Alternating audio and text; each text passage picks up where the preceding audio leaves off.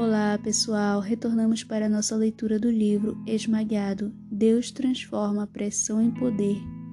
Capítulo 2 Controle de qualidade, parte 2. Nosso tópico de hoje é lugares sujos. Como ocorre esse processo de fermentação em vinho eterno?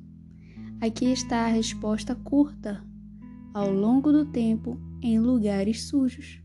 O que vemos no reino natural é um reflexo do que vemos espiritualmente, porque ambos estão interligados um com o outro. Como resultado, nós encontramos outra versão do desenvolvimento natural de uma criança para um adulto em nossa natureza espiritual. No reino espiritual, existe um processo no qual entramos em que Deus nos cultiva e nos desenvolve em uma videira saudável em sua vinha. E Deus fez Jesus ser o tipo de videira que devemos revelar. Jesus é o nosso exemplo perfeito, o nosso modelo desta desejada maturação. Já sabemos que Cristo é a semente de Abraão que veio como homem para se familiarizar com cada uma das nossas provações, dificuldades e tentações. Livro de Hebreus, capítulo 4, do versículo 15 ao 16. Em essência, ele experimentou todas as dores de crescimento que nós experimentamos. À medida que Jesus crescia em estatura diante de Deus e dos homens, começou a dar frutos. Lucas 2:52. Embora fosse um adulto com uma maravilhosa colheita em seus três anos de ministério, Jesus não veio apenas para realizar milagres.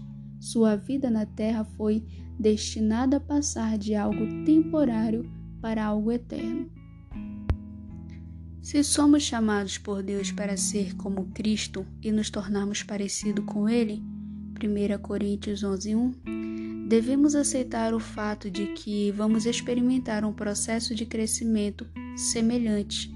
Quando passamos pela maturação, entendemos que nosso fruto temporário nunca foi o resultado final do Mestre Eterno, mas apenas um dos passos no processo de produzir vinho eterno. Como resultado, o nosso desenvolvimento espiritual, de semente madura a ramos frutíferos, exige que enfrentemos uma etapa que lutamos para compreender, crescer em lugares sujos.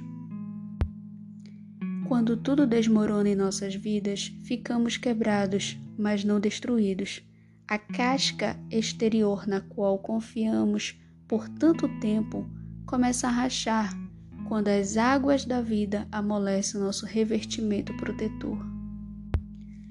A terna vida interior está nua e desamparada diante daquelas coisas que ameaçam a única existência que conhecemos. Quando somos colocados em circunstâncias perigosas, corremos para nos assegurar e manter tudo no lugar.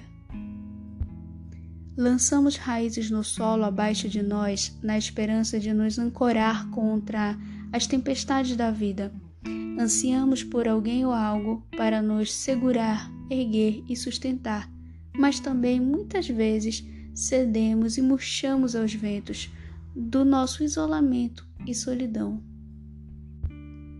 Como você reage ao ser ferido pela vida?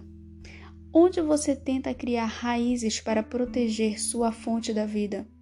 Você se concentra em ganhar dinheiro apenas para descobrir que ele não o satisfaz?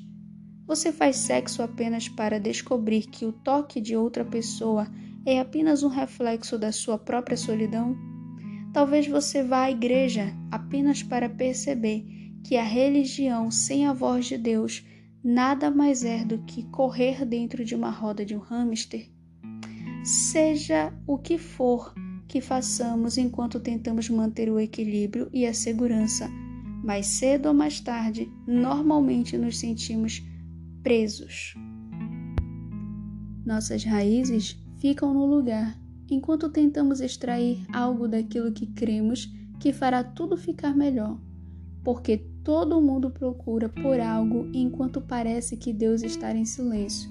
Após cada falha das ineficazes ações que esperávamos anestesiar a dor, nós nos esticamos ainda mais para tocar em algo, qualquer coisa que faça nossa solidão e desconforto mais suportáveis. Na pressa para escapar da dor, da bagunça e das feridas das nossas vidas, muitas vezes perdemos nossas oportunidades para o crescimento. Atolados na lama de nossas mentalidades equivocadas, sentimos falta da presença de Deus em meio ao caos. Com um impulso, uma tensão, um empurrão, um alongamento e uma carga de força para cima, você luta para deixar o lugar onde você foi plantado, porque certamente você acredita que Deus tem que ter algo melhor para você, melhor do que de onde você veio e de onde você está agora. Seu ser clama para sair daquele lar abusivo. Seu coração anseia por escapar da pobreza. Seus dons se expandem e surge quando você procura fazer o seu negócio crescer. Certamente, você diz em meio ao aparente silêncio de Deus: Ele não me abandonará neste lugar de morte.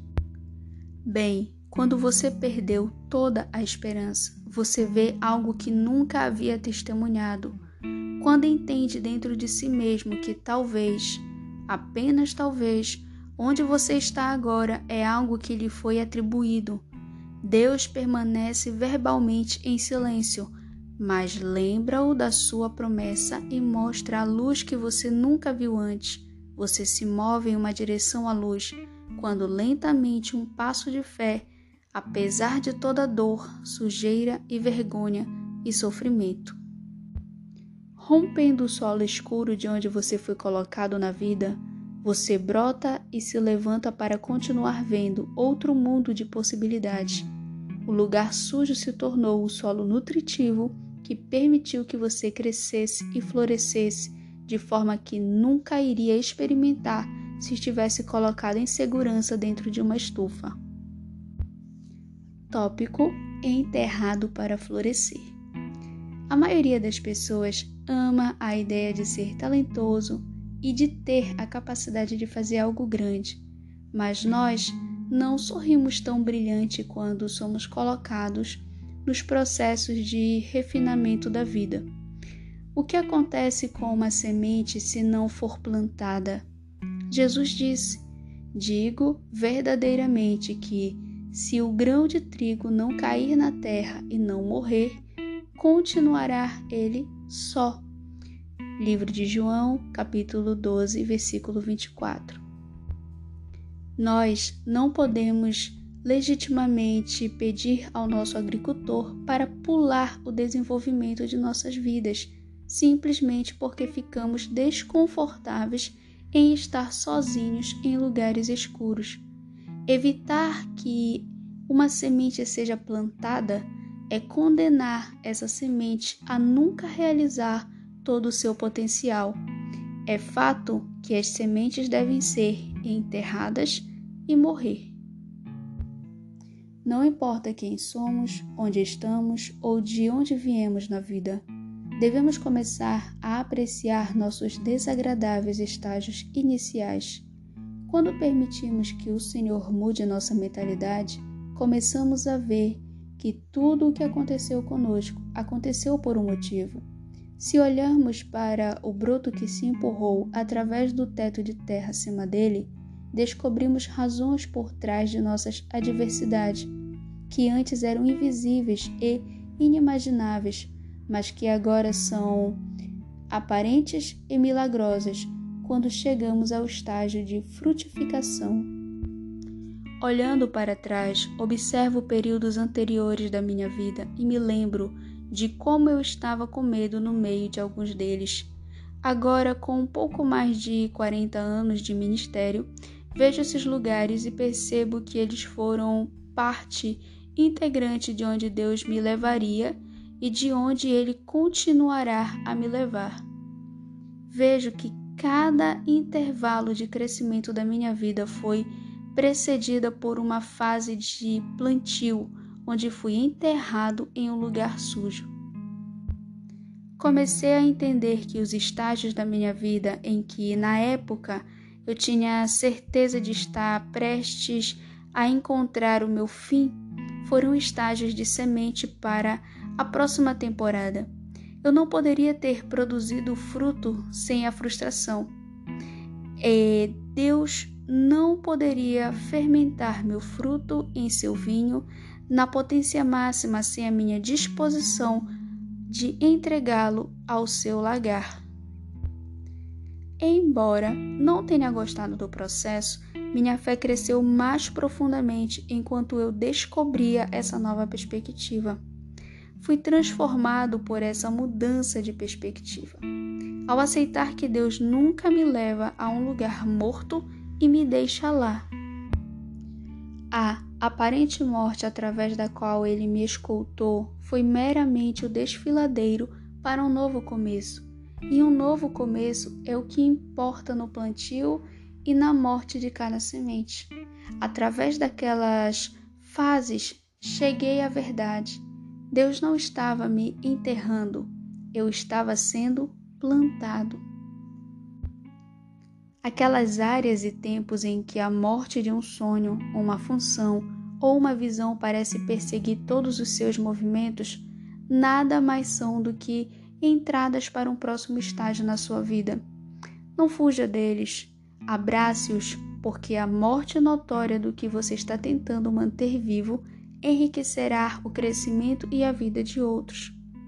A transformação requer sacrifício e eu me pergunto se você interpretou mal a intenção do agricultor.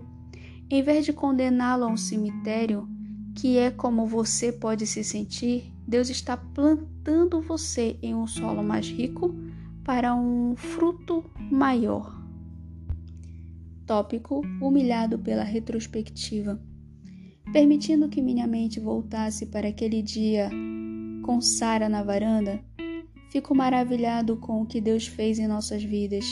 E se na época eu soubesse o que eu sei agora, não teria me sentido tão atordoado sobre o seu anúncio cheio de lágrimas para mim. Ver a mulher que ela é, a família que ela tem, a mãe exemplar que é para seus filhos e esposa e co-pastora que se tornou do meu gerro, é nada menos que o exemplo perfeito do que Deus pode fazer quando permitimos que Ele haja em nós.